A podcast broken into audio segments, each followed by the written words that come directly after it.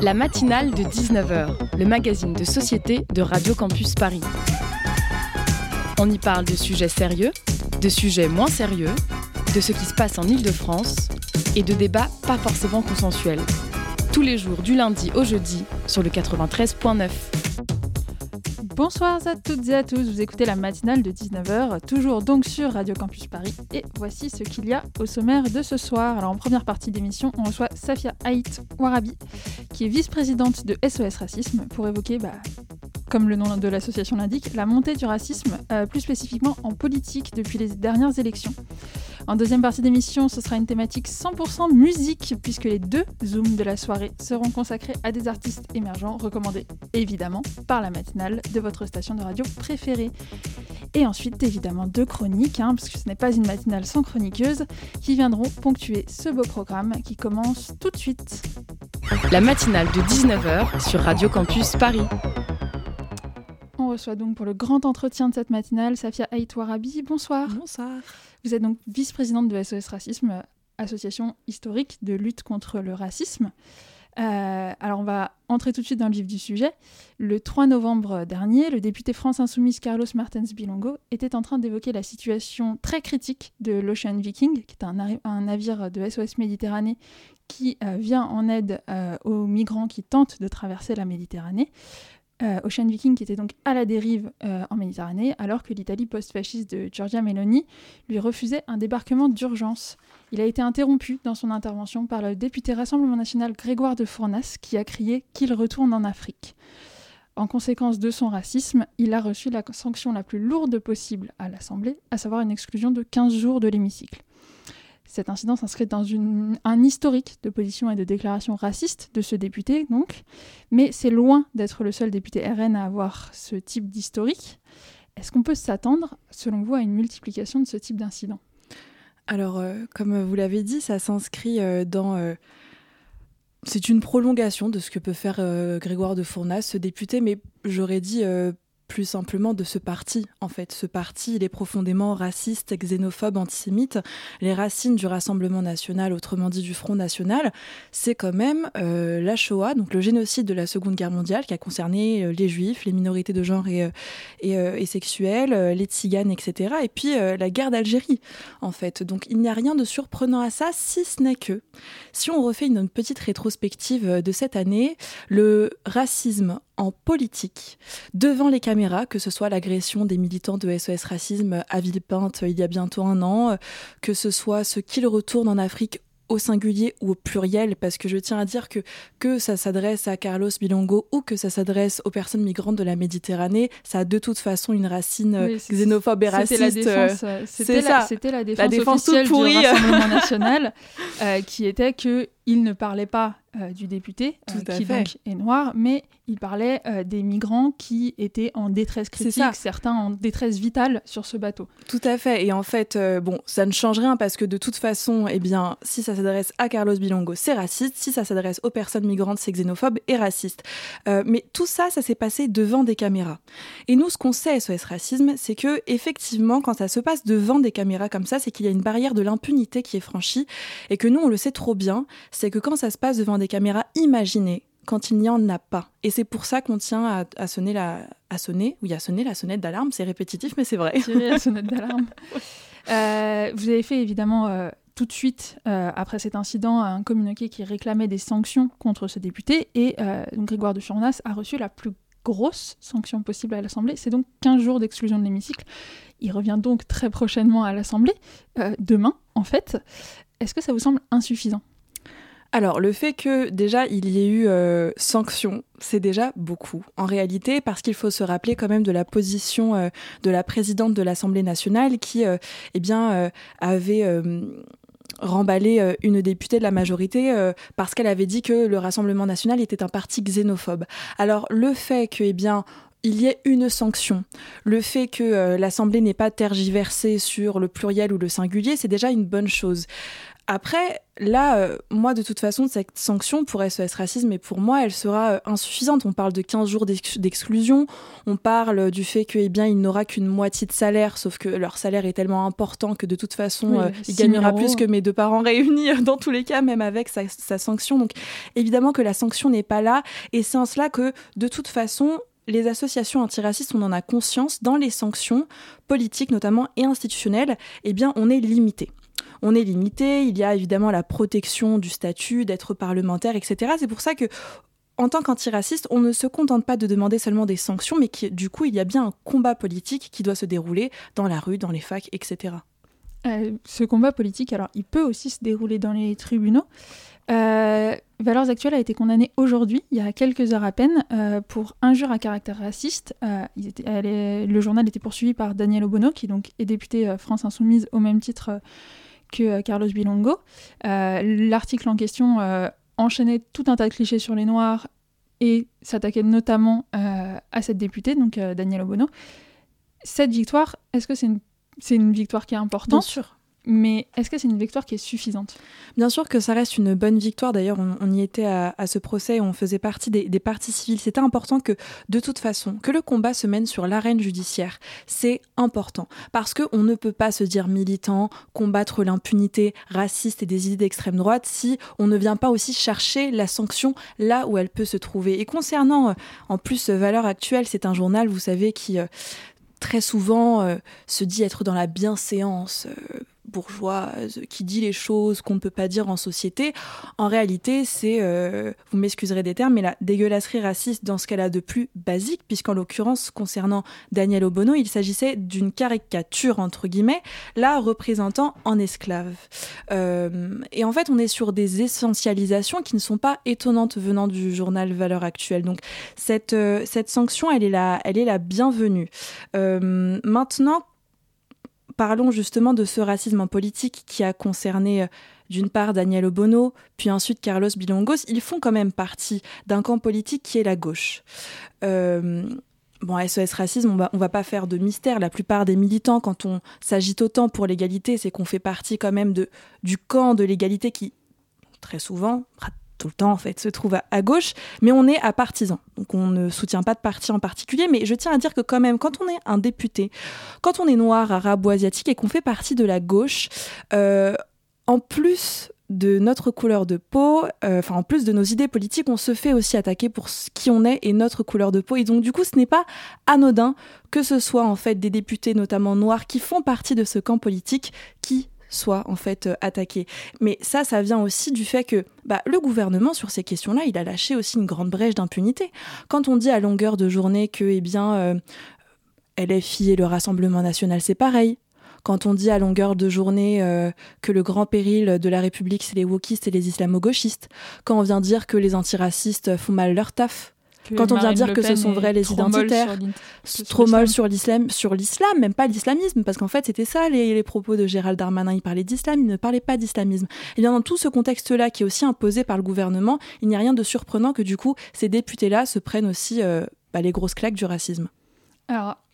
Vous, vous l'avez évoqué tout à l'heure, il y a eu un gros changement quand même dans le paysage politique euh, français au niveau de la dernière campagne présidentielle, parce qu'on était depuis quelques années sur une, une volonté de dédiabolisation de la part du RN, qui, soit, qui est bien évidemment toute relative. Hein. On, en a eu la preuve euh, il y a encore 15 jours. Mais il y a eu surtout l'arrivée d'Éric Zemmour dans le paysage politique, euh, qui a fait beaucoup de mal à la vie politique. Alors, vous, votre association, elle a un lien euh, assez spécifique avec Éric Zemmour, puisque en 2021, à la fin de l'année 2021, il tenait un meeting à Villepinte au Parc des Expositions. Euh, au cours duquel certains de vos militants sont, sont allés pour s'opposer à, ce meeting et à sa candidature. Ces militants, ils ont été tabassés euh, par des identitaires et des nationalistes euh, qui font partie d'un groupuscule qui s'appelait les Zouaves Paris. cette dissolution, enfin, les, les Paris ont été dissous notamment suite à ça, parce qu'ils avaient un certain historique d'agression et de violence. Est-ce que cette dissolution a été efficace selon vous? Alors, il y a plusieurs choses. Il y a le fait que euh, moi, j'irais même plus loin que des diabolisations. On a lutté euh, avec cette action contre la banalisation parce que, en réalité, euh, on a, enfin nous en tant que en tant que jeunes, en tant qu'antiracistes, on n'a jamais participé à diaboliser l'extrême droite. On a toujours juste su ce qu'il, ce, que ce camp représentait. Et on a fait cette action parce que justement en parlant de ce phénomène, bah, Éric Zemmour, il était invité. Il, a, il était quand même présent de 19h à 20h sur une grosse chaîne. C'est quand même une créature médiatique et politique de construite de toutes pièces par, par les grands médias. Et moi, je me souviens, par Vincent Bolloré notamment. Par Vincent Bolloré notamment, mais même avant, on, attribue beaucoup de choses à Vincent Bolloré, qui est, on le sait, la figure de l'extrême droite médiatique française, de la France-Afrique, de l'impérialisme. Mais Éric Zemmour, il existait bien avant ça dans les plateaux de On n'est pas couché en fait, dans le Figaro, dans le Figaro Vox en fait, d'autres médias, on a tendance à l'oublier, ont participé à créer cette créature d'extrême droite. Euh, et moi je me souviens, c'était une interview qui, en tout cas SOS, nous nous a mis l'idée en tête de, de, faire cette action euh, dans le meeting. C'était, euh, alors j'étais en interview à RMC sur le plateau d'Estelle Denis et on m'a littéralement accusé et incendié euh, d'être une personne qui voulait censurer le pauvre Éric Zemmour. Oh là là, je, je bafoue sa liberté d'expression, quoi. C'est terrible, le pauvre, mais où est-ce qu'il pourra, où est-ce qu'il pourra parler dans ce cas-là? Et on s'est tous dit, waouh, ok, on est arrivé à ce niveau de banalisation, alors on va faire quoi? On va arriver avec une phrase très simple, très consensuelle, très légale, non au racisme, et on va voir que cette phrase, quand on sera au meeting, elle va produire des réactions. La réaction, en l'occurrence, c'était ces identitaires, ces nationalistes qui tabasse littéralement et moi je j'irais même plus loin en fait. En, réalité on est sur une tentative d'assassinat parce qu'en fait quand il y a une centaine d'identitaires qui tabassent avec des chaises des coups de poing des pieds 12 militants d'SOS racisme en fait ça s'appelle une tentative d'assassinat. Alors nous on avait prévu certaines choses on avait des consignes de sécurité en tant que militants c'était pour ça aussi qu'on s'était mis près des caméras etc mais on s'est dit waouh même devant des caméras ils sont prêts à faire ça. Surtout qu'en théorie, dans un meeting politique d'un candidat à la présidentielle, on aurait pu s'attendre à ce que la sécurité d'Éric Zemmour, simplement pour des raisons d'image politique, empêche ce genre de que. La sécurité d'Éric Zemmour, c'était en l'occurrence ses identitaires. Et euh, c'est important de, de, rappeler, c'est que hum, ces identitaires-là, en tout cas, c'est comme si toute la classe médiatique et politique s'était réveillée en disant Oh mon Dieu, il y avait des identitaires à ce meeting. Et ben moi, je suis persuadée que si on n'avait pas fait cette action, eh bien, euh, Éric Zemmour ne serait pas descendu de moitié dans les, dans les sondages. Euh, Certains médias l'auraient encore fait euh, passer pour une figure possiblement bien séante et totalement dissociée de ses identitaires, sauf que non. L'extrême droite politique et l'extrême droite des groupuscules fascisants sont les deux faces d'une même pièce.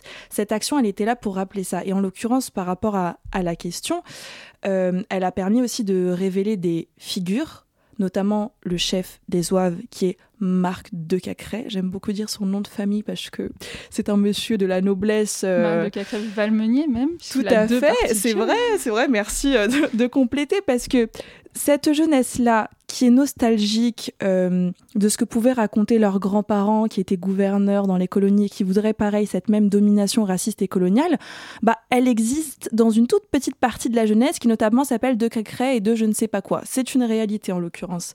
Et bah, ce euh, charmant Marc de Cacré, aujourd'hui, il est à l'initiative de la réactivation du GUD à Paris. C'est justement un sujet que je voulais aborder. Donc Marc de Cacré-Valmenier, pour revenir un petit peu sur le personnage, parce qu'il n'est pas si connu que ça, euh, c'est l'héritier d'une famille noble française euh, qui est très à droite depuis très longtemps, avec euh, notamment des évêques figures de la manif pour tous dans sa famille, etc. Mais lui, il est vraiment au niveau au-dessus, étant donné qu'il faisait partie du groupe Union Défense, donc groupuscule historique ultra-violent créé à la fin des années 60.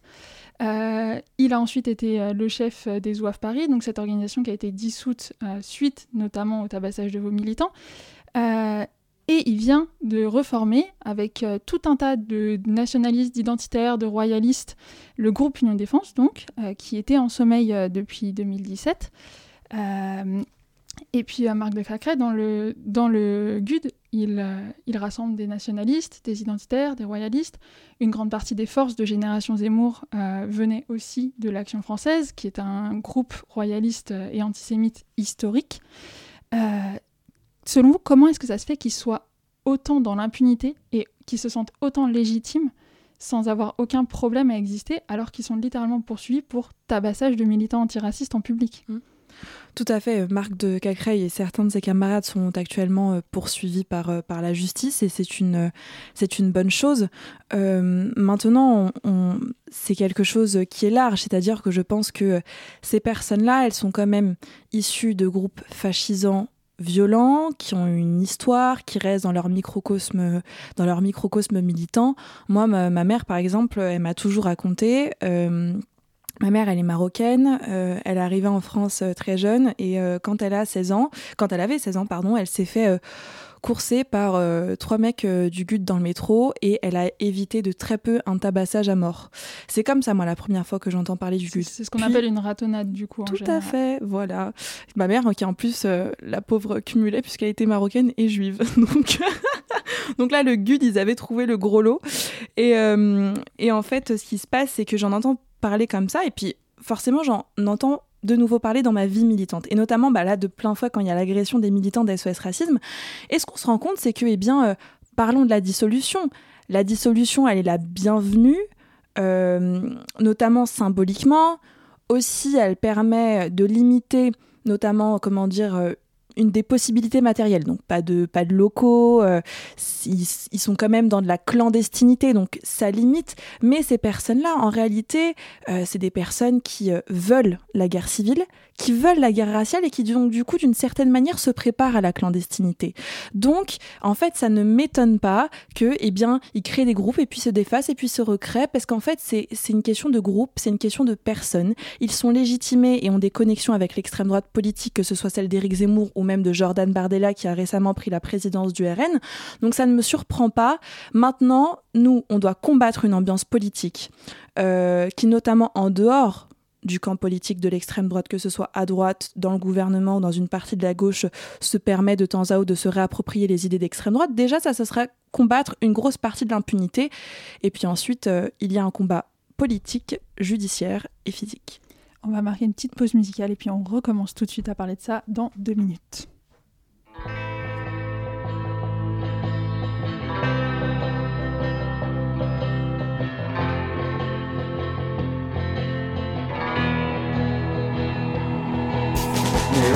le monde? Pourquoi des fois je me demande si les filles et les garçons si cruels Où sont mes vrais amis Pourquoi je me méfie? Qu'a-t-on pu bien faire de tous ces sacrifices Oui personne n'est fidèle Mais pourtant la vie doit rester toujours belle Et peu importe si l'homme reste si cruel Avec ce qu'il est Il faut sans doute pardonner Mettre son ego de côté Pourquoi tout le monde se ment et se trompe jusqu'à se traîner dans la misère la plus totale. Donner ma confiance et mon cœur, pourquoi ça me fait si peur Est-ce bien normal Non, ce n'est pas normal.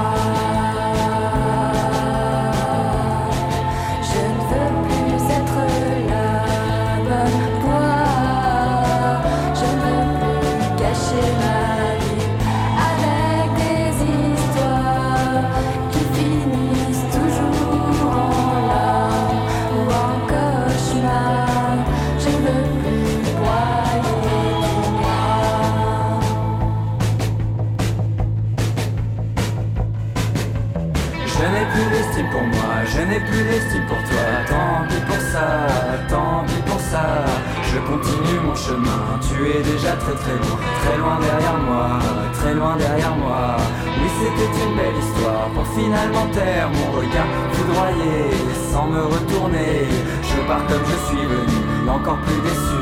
Et le pire dans tout ça, c'est que je reste un inconnu pour toi. Par pitié, arrêtez de me planter des couteaux dans le dos mon corps va finir par devenir un filet de cicatrices qui ne retiendra en moi que les mauvais côtés de toi. Désormais je n'en peux plus, je veux partir très très loin, je pleure et je renie. C'est l'alarme de toi qui fait déborder mes yeux et ma On vient d'entendre Où va le monde de La Femme sur le 93.9. La matinale, ça continue tout de suite. La matinale de 19h sur Radio Campus Paris.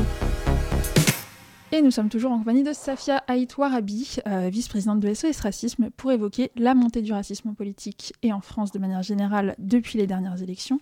Alors juste avant la pause, euh, on parlait du GUD euh, et des groupuscules violents. Les groupuscules violents, en fait, c'est un peu une école de formation pour les futurs cadres de l'extrême droite plus électoraliste, donc comme le Rassemblement, Rassemblement national et Reconquête. Et vous l'avez évoqué, le nouveau président du Rassemblement national, c'est Jordan Bardella. Jordan Bardella, qui est très proche de ce qu'on appelle au Rassemblement national la GUD Connection. Donc du coup, euh, des cadres du Rassemblement national issus du GUD. Est-ce que ça vous choque? Absolument pas Qu'est-ce que c'est surprenant? Non, je rigole absolument pas. Mais en fait, euh, on, revient à euh, des traditions du parti, c'est-à-dire que ces liens ont toujours été existants, ils ont parfois été plus ou moins camouflés dans la présidence de Marine Le Pen selon sa volonté, mais le Rassemblement national, c'est quand même un parti dont les statuts ont été déposés par un Waffen-SS, donc rien de surprenant. Oui, et puis on parle aussi, on peut aussi parler de, des actions de Jean-Marie Le Pen euh, pendant la guerre d'Algérie. Tout à fait. Euh, qui est donc euh, responsable de torture. Un tortionnaire d'Algériens, mhm. comme dirait le rappeur Medine, tout à fait. Ce qui a été euh, prouvé euh, par différentes enquêtes de différents médias, dont Mediapart, Le Monde, etc. Et pourtant, à l'Assemblée nationale, le RN a tenté de demander la présidence de plusieurs groupes d'études la semaine dernière, et certains ont fait un peu bondir ceux qui connaissent l'histoire du parti, puisqu'ils ont demandé SIDA, euh, alors que Jean-Marie Le Pen comparait les personnes atteintes du VIH à des lépreux, transhumanisme, ce qui est très inquiétant quand on connaît leur position sur certaines questions, adoption, étant donné qu'ils sont contre l'adoption par les couples homosexuels, et antisémitisme. Alors sur l'antisémitisme plus précisément, vous avez évoqué le fait que les statuts euh, du, Front, National avaient été déposés par des Waffen-SS, mais il y a aussi le fondateur du parti, Jean-Marie Le Pen, euh, le père de Marine, qui a notamment décrit, euh, au milieu de son historique personnel, les chambres à gaz durant la Shoah comme un détail de l'histoire. Alors, depuis l'annonce de cette attribution de présidence de groupe d'études, il y a eu un rétropédalage de la majorité, euh, vu le scandale que ça causait. Est-ce que ça vous choque que ça ait même pu être envisagé Alors, euh, moi, ça me, choque de toute façon que ça ait pu être envisagé et qu'au sein de l'Assemblée, euh, notamment dans la majorité, ça n'ait pas suscité plus de réactions parce que ça m'a choqué. Beaucoup de militants d'SOS Racisme en réalité étaient choqués parce que de toute façon, quand on a vu ces, groupes-là, moi, il y a de suite euh, des affiches, des propos plus ou moins récents qui, nous sont venus en tête euh, concernant le groupe euh, à propos du sida. On a quand même toutes les affiches du Rassemblement national, ex-Front national, qui parlaient des sidaïques d'une manière horrible. Et je ne sais pas, pour ceux qui ont eu des parents qui ont vécu en France dans les années 80-90, enfin, ma mère, elle a eu des amis qui sont morts en fait de ça. Euh, et toute cette euh, cette euh, cette sidaphobie combinée en plus avec les LGBT-phobies de ce parti qui sont ancrés, qui sont enracinés, sont détestables.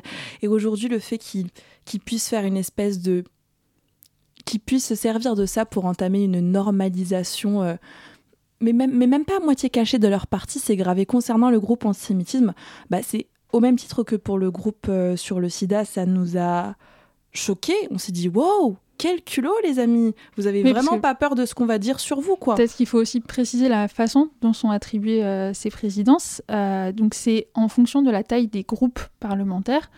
Et en termes de taille des groupes parlementaires, le Rassemblement national est le deuxième plus gros groupe à l'Assemblée, étant donné que il n'est pas le plus gros groupe au moment des élections, mais les membres de la NUP sont répartis dans chacun de leurs groupes, donc le groupe France Insoumise, le groupe PCF, le groupe Parti Socialiste, etc. Euh, donc du coup, en termes de chiffres, euh, le Rassemblement National a le deuxième plus gros groupe. Et donc ça se passe en plusieurs tours, cette attribution des groupes d'études, euh, enfin des présidences de groupes d'études, et donc du coup, la République en marche choisit en premier un certain nombre de présidences, puis le Rassemblement national, puis la France insoumise, etc., etc., jusqu'à ce que ça fasse un tour et qu'on revienne au début. Donc du coup, dès le premier tour, le Rassemblement national fait le choix de, choisir, de choisir l'antisémitisme. C'est exactement ça. Selon vous, qu'est-ce que ça veut dire Qu'est-ce que ça dit de tout ça, sachant qu'il y a notamment dans les députés euh, Rassemblement national, Frédéric Boccaletti, qui tenait une librairie antisémite euh, à, Nice euh, jusqu'à il y a quelques années Cette question, elle est extrêmement intéressante parce que je pense que les propos de, Jean-Marie Le Pen, en réalité, on a, presque plus besoin d'eux pour illustrer l'antisémitisme de ce parti. Euh, aujourd'hui, ce parti, moi je conseille un livre à lire, c'est euh, de Judith Cohen-Solal et de Jonathan Ayoun, euh, La main du diable, comment l'extrême droite a voulu séduire les juifs de France.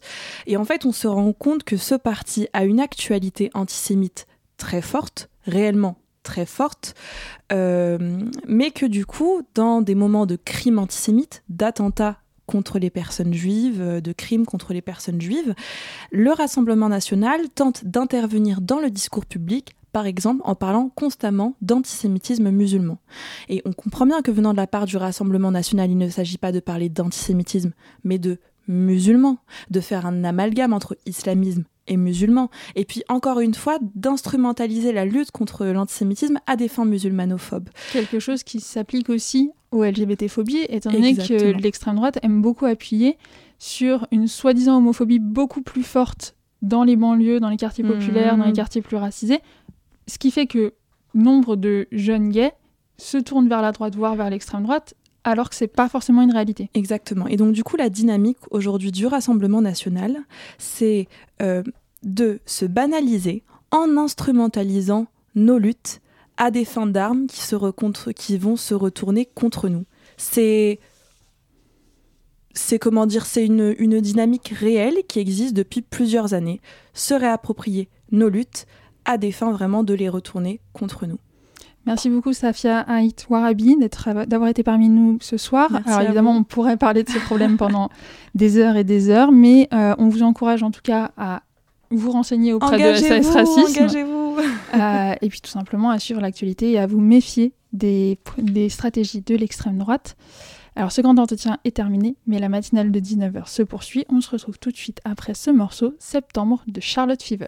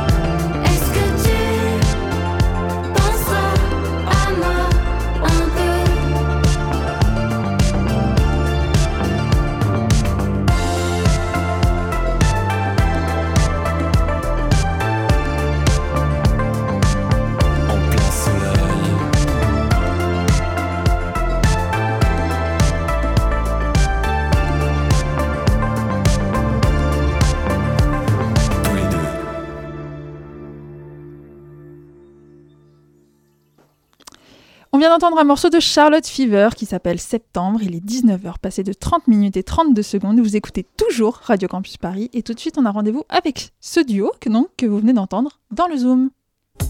Le Zoom, dans la matinale de 19h. Et ce soir, c'est double ration de Zoom avec une thématique 100% musique. Pour le premier Zoom, on reçoit donc le duo Charlotte Fever, que vous venez encore une fois d'entendre, sur les ondes du 93.9. Bonsoir à vous deux, merci d'être parmi nous. Bonsoir. Bonsoir. Et c'est Lucia qui va mener cette interview. Bonsoir Lucia. Bonsoir Daphné. Bonsoir Alexandre et Cassandra. Euh, vous représentez à vous deux le groupe euh, Charlotte Fever, un groupe électropop issu de la nouvelle scène française.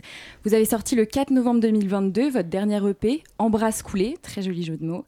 C'est ce qui semble être un, Vous semblez parcourir un nouveau terrain d'exploration sonore par rapport à ce que vous avez fait par le passé. Vous êtes des grands aventuriers du synthé. Ici, vous sortez du cadre purement pop.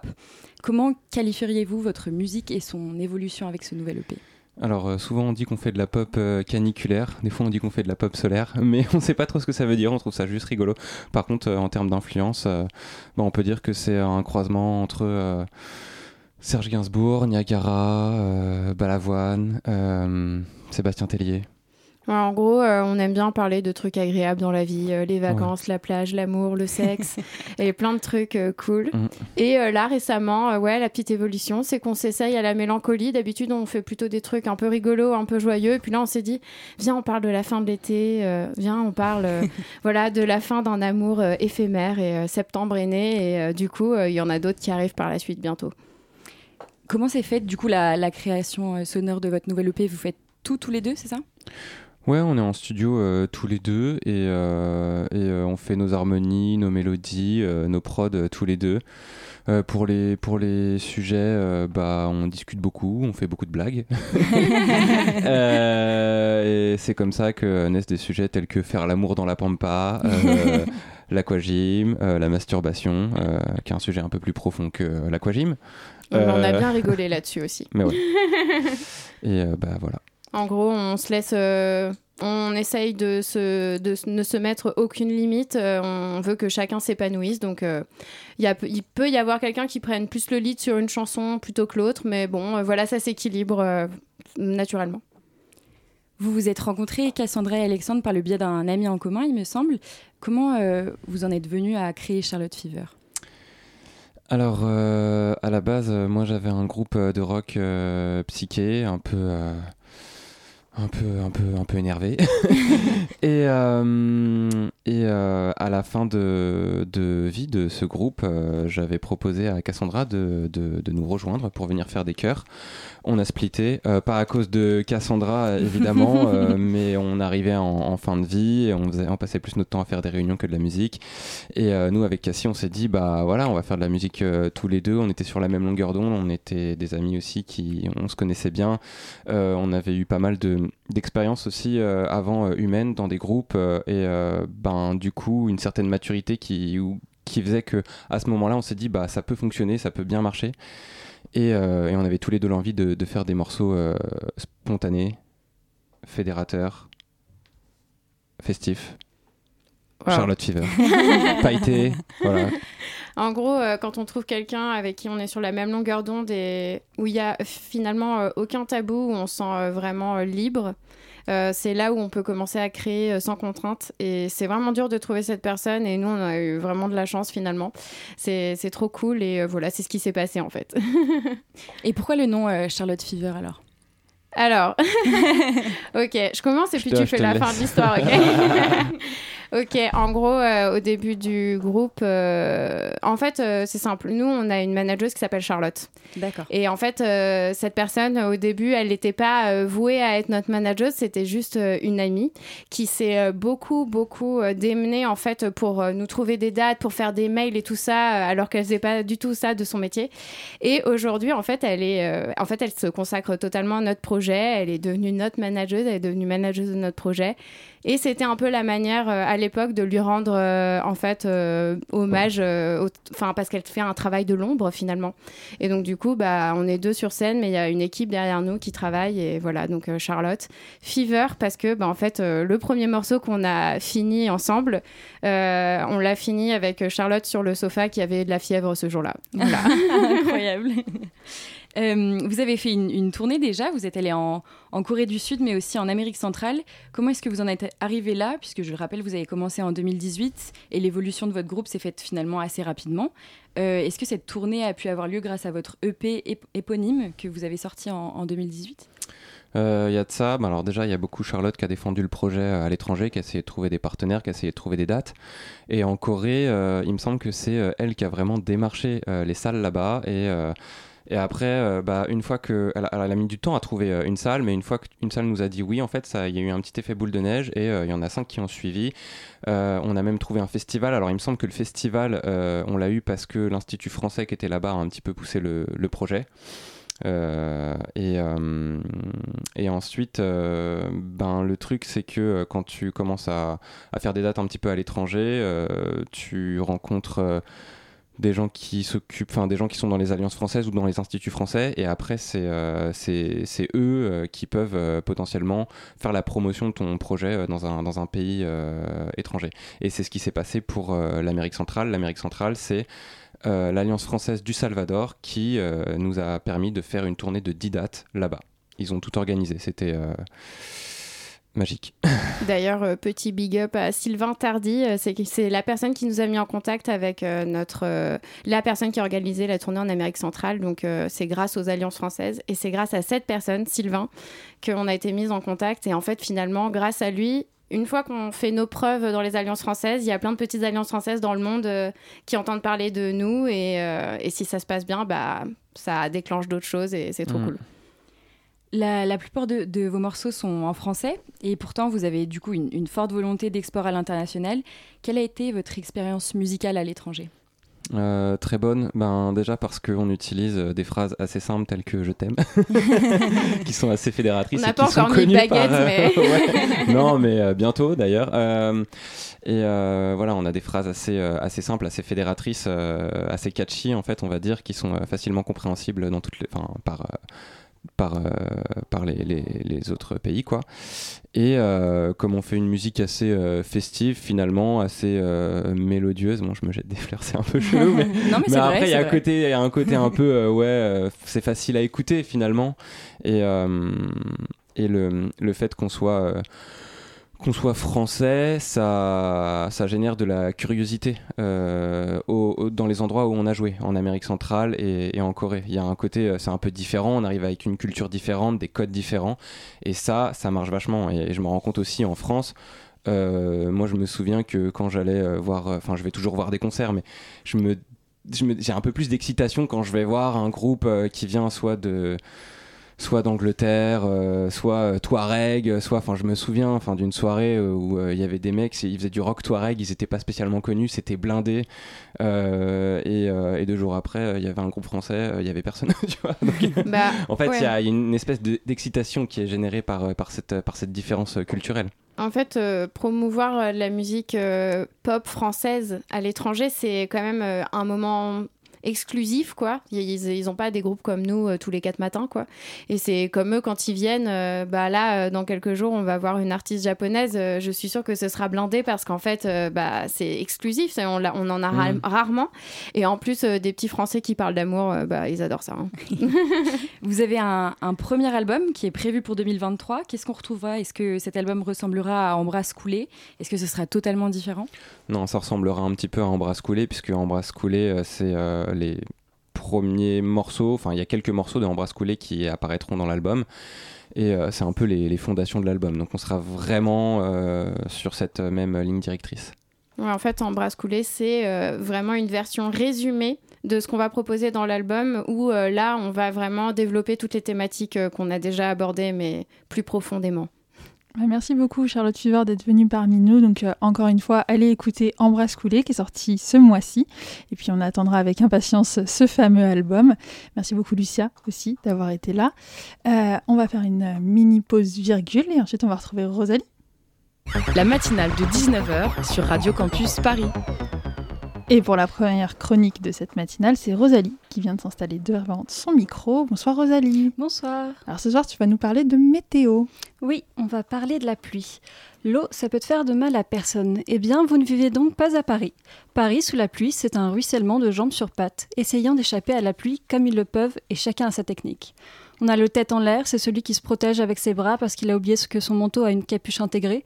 Vous les retrouverez aussi à chercher leurs lunettes alors qu'ils sont sur leur nez et qui se, et se diront C'est vrai que je voyais bien. On retrouve aussi une autre catégorie de personnes, ceux qui ont bien une capuche sur la tête. Mais là, attention, il y a deux esthétiques soit une capuche très serrée qui leur permette peut-être enfin de ressembler à une capote. On ne juge pas les goûts ici. Je dis juste qu'une personne saine d'esprit ne regarde pas un préservatif en se disant hmm, et si je mettais ça sur la tête? Et la deuxième esthétique, à l'inverse, ils ont une très grande capuche et quand ils tournent la tête, ils se retrouvent nez à nez avec leur capuche. D'un point de vue extérieur, on ne finit par voir qu'un côté de visage recouvert de cheveux, des sortes de mini Chewbacca pendant un instant. Et en parlant de Chewbacca, ce personnage de Star Wars très poilu qui a mis dans le coma tout un institut d'épilation en une seule séance.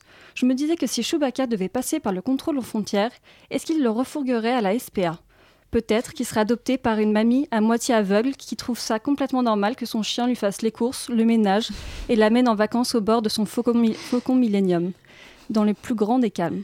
En tout cas, j'aimerais pas être celui qui le sèche après la pluie.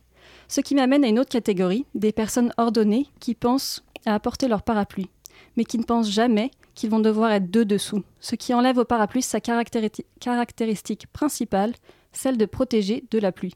Au final, on regarde juste deux personnes en train de tenir un bâton ensemble. Une sorte de JO de la pluie, sans flamme, flamme sur le bâton. Puis il y a la dernière catégorie, les gens qui n'ont rien, qui se disent un peu bretons pendant le temps d'une pluie, histoire de justifier leur flamme de s'acheter un kawaii.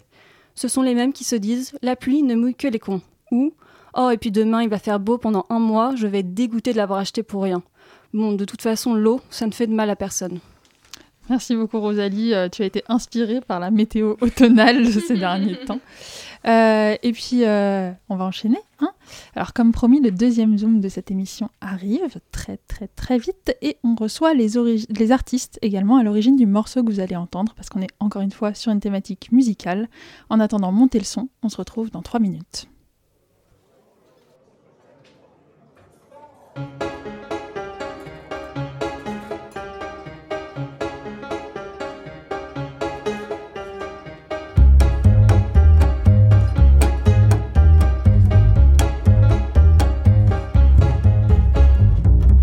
Avalé par un cachalot glouton. Me voilà dans un saloon envoûtant. Je ne suis pas là pour soulever des croupions, mais je vais sans doute m'y saouler en gloussant. C'est assez cocasse dans le ventre de ce assez vorace. Cette bande de vieux rescapés coriaces n'est pas très loquace, mais je crois que leur chemin est pavé d'audace. Je voudrais faire plus ample connaissance.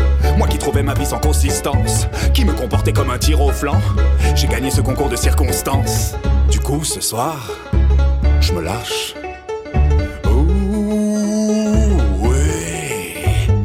Chaud chez moi sous mon plaid sans complexe. Pour me faire sortir, faut des forceps. Mais coincé dans ce bar, je décompresse. Je vais me dévergonder, dompter mon stress. Les idoles de mon enfance, les ignorer serait une offense. J'aimerais leur faire quelques offrandes, mes dents de lait, du jus d'orange, mes biscuits en forme d'animaux, ma liste des plus beaux gros mots, mes tortues, ninja, mes robots, histoire câlin et au dodo. C'est bien trop beau pour être faux. Il est trop tard pour l'eau dans ce bar rempli de barjots. La folie n'est pas un fardeau. J'aurais pas voté pour, mais ça vaut le détour. Ça me donne envie de boire, de prolonger mon séjour. Le poker, j'y connais rien, mais j'ai le sourire du joker et puis le spin ne vaut de rien. Au chaud chez moi, sous mon plaid sans complexe. Pour me faire sortir, faut des forceps. Mais coincé dans ce bar, je décompresse. Je vais me dévergonder, dompter mon stress. Allez, se motive quoi. Fais preuve d'un peu d'entrain. Et tous ensemble, on tape, tape, tape des mains. Tout le monde tape, tape, tape des mains. Encore tape, tape, tape des mains. Plus fort, tape, tape, tape. Pinocchio bluffe, ça se voit, mais je ne me moque pas. Cléo se noie dans un tout petit bocal de vodka. D'habitude, je bulle comme un chewing-gum. Là, je rêve d'un beach volley avec Wilson et de boire un petit cocktail avec la petite sirène qui est aussi bonne que pompette, mais s'apprête à péter un câble car le capitaine accable lui fait du pied sous la table et sans que cela ne l'accable. Posé, donc trichant, regardant sur son trident le reflet de leur carte tout en sifflant. Bob lui doit de l'argent, il éponge ses dettes. La créature du lac noir surveille ce bordel comme un proxénète. Jack Dawson se réchauffe à commande des gaufres. Quelle affolante débauche, y'a que des alcoolos et des beaufs qui ne pensent qu'à boire des coups, parler tout bas des outrages des pirates et des coups bas des rats des goûts. Le pianiste regrette son or, que rien n'est étonnant, ici rien n'est. Je les avais idéalisés, je suis déstabilisé comme ceux qui découvraient la voix des stars du cinéma muet. Faut que je tourne les talons, sinon je vais trouver le temps long, vouloir accrocher du sambo ou à la moustache du baron, ouais. Faut que je me casse quoi. Le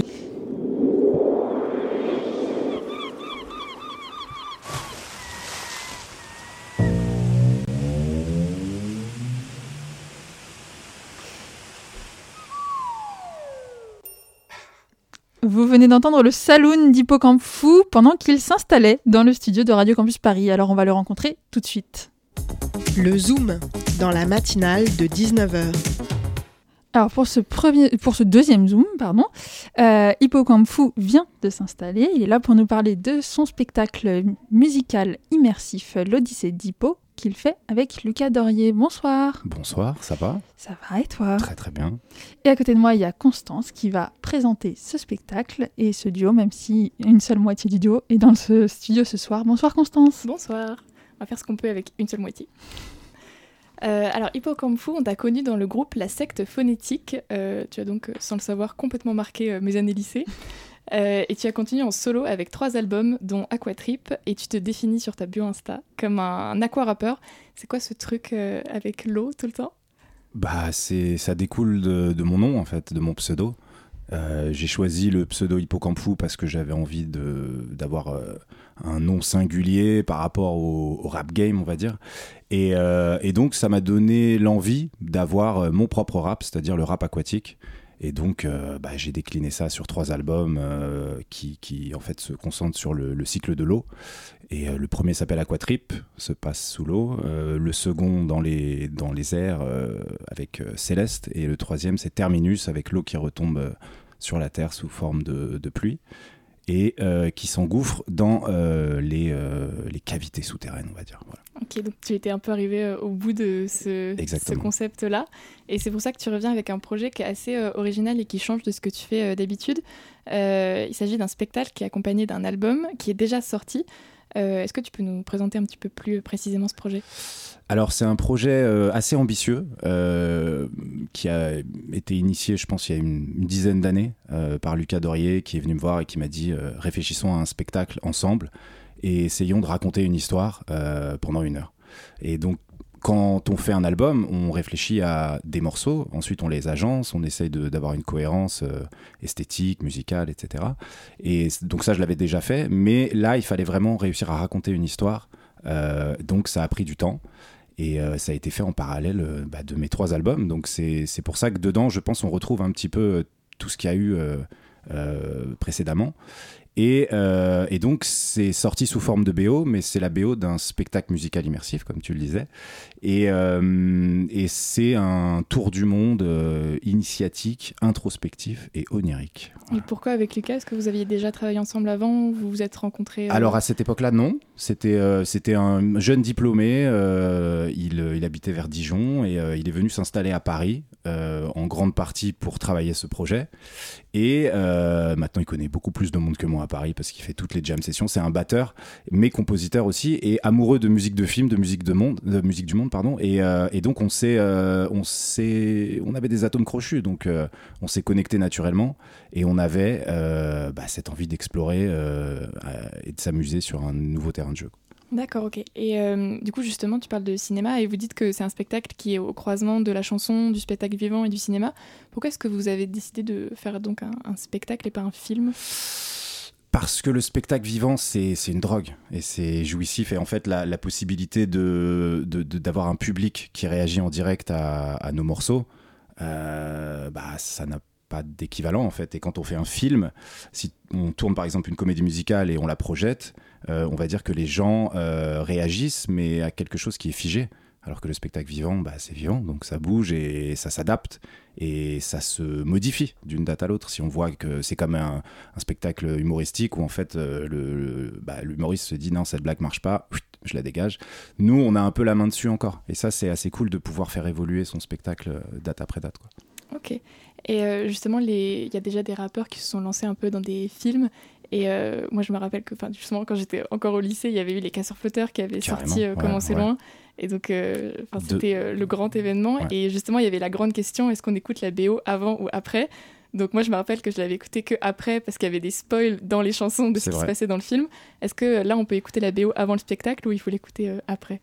Oui, en fait, c'est. Je pense qu'il y a deux teams. Il y a la team qui regarde la bande-annonce avant d'aller voir le film et ceux qui veulent absolument pas savoir. Moi, je suis plutôt euh, team. euh, je veux rien savoir, je découvre. Donc peut-être que j'écouterais. Si j'étais pas Hippocampus, j'écouterais pas l'album. Mais, euh, mais en même temps, le, les morceaux ne, ne, ne spoilent pas l'histoire qui se déroule sur scène. C'est juste qu'on on comprend, on va dire, euh, un petit peu les, tableaux dans lesquels on va se perdre et les décors, parce que c'est un spectacle donc immersif, donc il y a des projections.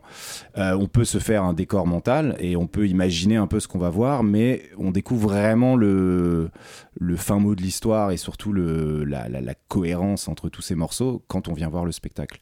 Donc euh, je, je, je sais pas. C'est sorti avant parce que c'était des histoires de de, trucs de, de, de, labels, de, de subventions, de je sais pas quoi. Et il fallait que ça sorte avant la fin de l'année. Et seulement les dates là n'arrivent que euh, à la fin de l'année et début d'année prochaine. Il y en a une à Paris notamment le 17 janvier. Et, euh, et donc bon bah on s'est dit allez on les sort quand même et puis euh, on verra bien. Peut-être que les gens chanteront du coup les morceaux dans la salle. Ouais, Parce que c'est ça, j'imagine, qui est hyper satisfaisant aussi en, En concert. parce Ah que bah, quand sûr. tu fais des, des chansons que les gens connaissent un peu moins bien, c'est vrai que t'es un peu seul. Donc je sais pas ce qui est le plus agréable.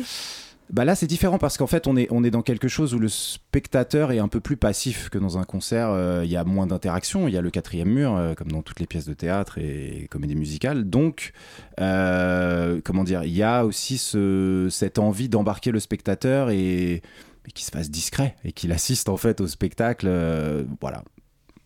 Ok, d'accord. Et, euh, et justement, il y a... donc c'est comme si c'était un album avec une scénographie euh, de ouf. Euh, moi, j'ai jamais euh, vu la secte phonétique en concert, donc je ne sais pas comment ça se passait.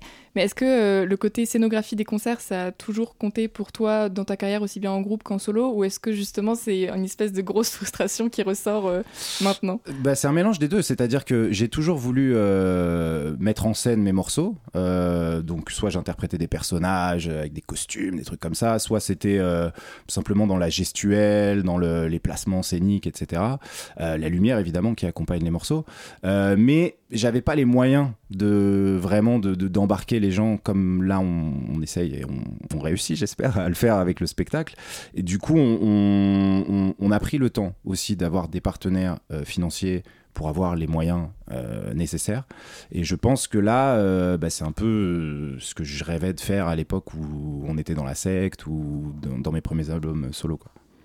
Ok, parce que justement, moi j'ai eu l'occasion de voir euh, des, des rappeurs euh, américains en concert, Ouais. et euh, notamment à Saproki, où c'est des énormes décors qui trimballent de date en date, Tyler, des trucs aussi, gonflables des trucs incroyables. Des décors qui changent, Lina Six il change de tenue et tout. Donc est-ce que c'est quelque chose que- qui toi te fait envie et qui manque dans le, la scène un peu française où on n'a pas assez d'argent pour ça, ou est-ce que c'est Bah, trop non, mais il y en a, y en a qui arrivent. hein, tu vois, là, j'ai j'ai vu cet été Angèle. J'y suis allé surtout parce que ma fille euh, rêvait d'y aller et que voilà, j'avais la possibilité d'y assister. Et j'y suis allé un peu en disant on va voir et tout. Et franchement, je l'avais vu sur scène, euh, on va dire au début de sa carrière. Et là, j'ai pris une gifle. Je me suis dit waouh, c'est un show à l'américaine et tout. Et euh, j'ai vécu deux ans et demi à New York et, j'ai vu quelques spectacles à Broadway et des concerts surtout. Et c'est la, la gifle à chaque fois parce que en plus, quand ils viennent en France, ils n'ont pas toute la machinerie, pas tous les moyens euh, qui, mettent en œuvre là-bas. Et, euh, donc forcément, j'ai versé une petite larme en allant voir des spectacles à Broadway parce que euh, parce que j'aurais jamais ces moyens-là. Enfin, je pense pas. Et euh, il y a quelques Français qui arrivent, Français ou Belges. Je parlais d'Angèle, Orelsan aussi, il a une scéno incroyable. Euh, et je pense qu'on a envie d'aller vers ça. Maintenant, il faut pas perdre non plus le la French touch, j'ai envie de dire, avec ce, côté euh, à fleur de peau, avec des textes. voilà, toute la, la, grande chanson francophone, Barbara, Brassens et tout. Moi, moi c'est ça que j'aime aussi. Et, euh, et Brassens, par exemple, il, bah, il pas d'écran géant derrière. hein. Donc euh, voilà, il faut pas non plus euh, que, que ce soit un. Comment dire que ça, ça, ça masque un manque de, de contenu. Mm. Voilà. Et bon, on essaye d'avoir les deux, le fond, la forme. Le ok. rêve. Et, euh, et justement, euh, c'est un spectacle de rap qui, euh, selon le dossier de presse, s'adresse à tout le monde de 7 à 77 ans. Ouais. Et avant qu'on prenne l'antenne, tu disais c'est du rap parce que je suis rappeur, mais c'est surtout de la chanson. Est-ce que c'est une façon un peu de réconcilier les gens avec le rap? Parce que aujourd'hui, ça englobe plein d'artistes. Et moi, j'ai commencé quand j'écoutais L'Homme Pâle, Romo Elvis, on se foutait un peu de ma gueule, c'est pas vraiment des rappeurs. Ouais. Est-ce que c'est un mot qui est trop utilisé? Est-ce que Bah, du coup, tu le revendiques pour le spectacle ou pas du Tu tout? sais, à l'époque où je faisais partie de la secte, euh, d'ailleurs, on avait fait un freestyle ici en 2009, je crois. Ça, date, hein, dans ces studios-là. Euh, et ben, on, était déjà en train d'essayer d'expliquer que ce qu'on faisait, c'était du rap, mais différent de ce qu'on de l'idée qu'on se faisait du rap, en tout cas à l'époque. Et c'est vrai que maintenant, on a une vision un peu plus élargie. Et je pense que c'est un arbre avec euh, plein de branches et des ramifications. Et en fait, on a, il n'y a pas qu'un seul rap. Voilà, il y a que les gens qui vraiment sont très réticents et malheureusement et qui n'ont pas du tout envie d'écouter, qui ont une vision arrêtée. Mais les gens savent aujourd'hui que le rap, ça, ça, ça a tellement de formes possibles. Donc euh, moi, quand je dis chanson, c'est simplement parce qu'il y a des, des morceaux où en fait je chante plus que je rappe. Mais bah, je suis rappeur avant tout, quoi. Eh ben, merci beaucoup euh, d'avoir été avec nous, Hippo, Hippo Kung Fu. Donc, on rappelle que ton spectacle, euh, L'Odyssée d'Hippo, bah, c'est à aller voir euh, très prochainement. Et puis, il y a aussi un album qui va avec. Euh, et puis, euh, c'est presque fini, mais c'est pas tout à fait fini cette matinale. La matinale de 19h sur Radio Campus Paris. Je disais que c'est pas tout à fait fini parce qu'avant de se quitter, Constance, t'as encore des choses à nous dire avec ta chronique ciné. Alors, qu'est-ce qu'on va voir cette semaine dans les salles obscures? Alors en effet, je vais euh, changer et parler cinéma. Je vais vous parler de l'actrice Laure Calamy qui est à l'affiche d'un film qui s'appelle L'origine du mal. Euh, mais je vais surtout parler de elle, Laure Calamy. C'est comme un hommage, sauf qu'elle n'est pas morte. Alors ce sera simplement une ode à Laure Calamy. Heureusement qu'elle n'est pas morte. Comme moi, vous l'avez sûrement découverte dans une des meilleures séries françaises, j'ai nommé 10%, une série en 4 saisons diffusée depuis 2015 et qui suit des agents d'acteurs français. Euh, Camille Cotin et Thibaut de Montalembert étaient les grandes stars de cette série, mais il y a eu également des talents euh, révélés comme Nicolas Maury et Laure Calamy, donc, euh, qui a également été découverte par le grand public à cette occasion-là. Elle y joue Noémie, l'assistante follement amoureuse de Mathias, un peu prête à tout pour l'homme qu'elle aime. Et depuis, Laure Calamy a fait du chemin. Elle a enchaîné les rôles. En 2020, elle joue dans Antoinette dans les Cévennes, ce qui lui vaudra le César 2021 de la meilleure actrice. Alors je pourrais vous parler pendant longtemps de ses rôles dans deux films, que sont Une femme du monde et À plein temps, sortis en 2021. Dans les deux, elle joue un personnage assez similaire, celui d'une mère célibataire forte, prête à beaucoup de sacrifices. Dans le premier, Une femme du monde, elle incarne la mère d'un ado en décrochage scolaire, une mère qui se prostitue et intègre bientôt une maison close. Dans le second, à plein temps, elle est la mère de deux enfants assez jeunes qui a perdu son travail de cadre à Paris et se retrouve femme de ménage dans un palace à devoir gérer un emploi du temps très chargé entre Paris et la banlieue pendant une grève massive des transports. Alors résumé comme ça, les deux ont l'air clichés, pas hyper intéressants et un peu misérabilistes, mais croyez-moi, les deux sont de très bonnes réussites. Ce sont des scénarios réalistes, pas forcément vendeurs de base. Ils arrivent à nous embarquer et on se retrouve à regarder des vrais thrillers. Comment ça va finir? Est-ce que le personnage de Laure Calamy va réussir à sortir de situations qu'en fait beaucoup de gens connaissent en France aujourd'hui? C'est une actrice qui arrive à incarner des femmes de caractère, des femmes impressionnantes, sans nous mentir, et en montrant aussi leur sensibilité et leurs difficultés. Dans 10%, elle m'avait semblé très exubérante, un peu too much, et j'accrochais pas vraiment, mais autant vous dire que j'ai ensuite pu découvrir la diversité de rôles qu'elle est capable d'incarner. Pour mon plus grand plaisir, Calamy ne s'enferme pas dans des rôles de mère en situation difficile, qu'elle incarne pourtant avec justesse. Elle a donc, comme je le disais, le rôle principal du film L'origine du mal, qui est à l'affiche en ce moment. Elle y joue une femme un peu déséquilibrée qui mène plusieurs vies, et je ne vous en dis pas plus parce que le moindre détail serait un gros spoil. On va enfin retrouver cette superbe actrice dans Annie Colère qui sort très prochainement, qui retrace la lutte des femmes en France pour la législation de l'avortement, parce que leur Calamy décide euh, très bien de ses rôles et s'engage aussi. Bref, j'adore cette actrice que vous pouvez retrouver un peu partout en ce moment, que ce soit au cinéma ou sur les plateformes. Euh, et donc, je le disais, L'origine du mal est encore à l'affiche. Et Annie Colère, ça sort le 30 novembre. C'est sur cette recommandation que vient l'heure de rendre l'antenne. Merci à vous de nous avoir écoutés. Cette émission a été préparée par Marie, réalisée par Elisa. À mes côtés, il y avait Lucia et Constance. Moi, je m'appelle Daphné. La matinale, ça vous quitte pour ce soir et vous dit à lundi. En attendant, ne débranchez pas tout de suite votre poste, car ce soir, vous avez rendez-vous avec MapMonde à 21h, juste après les voix du crépuscule. Bonsoir les voix du crépuscule. Bonsoir, aujourd'hui ça fait 4 ans que le mouvement des jaunes a commencé officiellement et à cette occasion on va vous présenter sur les pratiques musicales comme moyen de résistance. Donc restez avec nous. Ça fait effectivement très très envie, chers auditeurs, chères auditrices. Belle soirée sur le 93.9.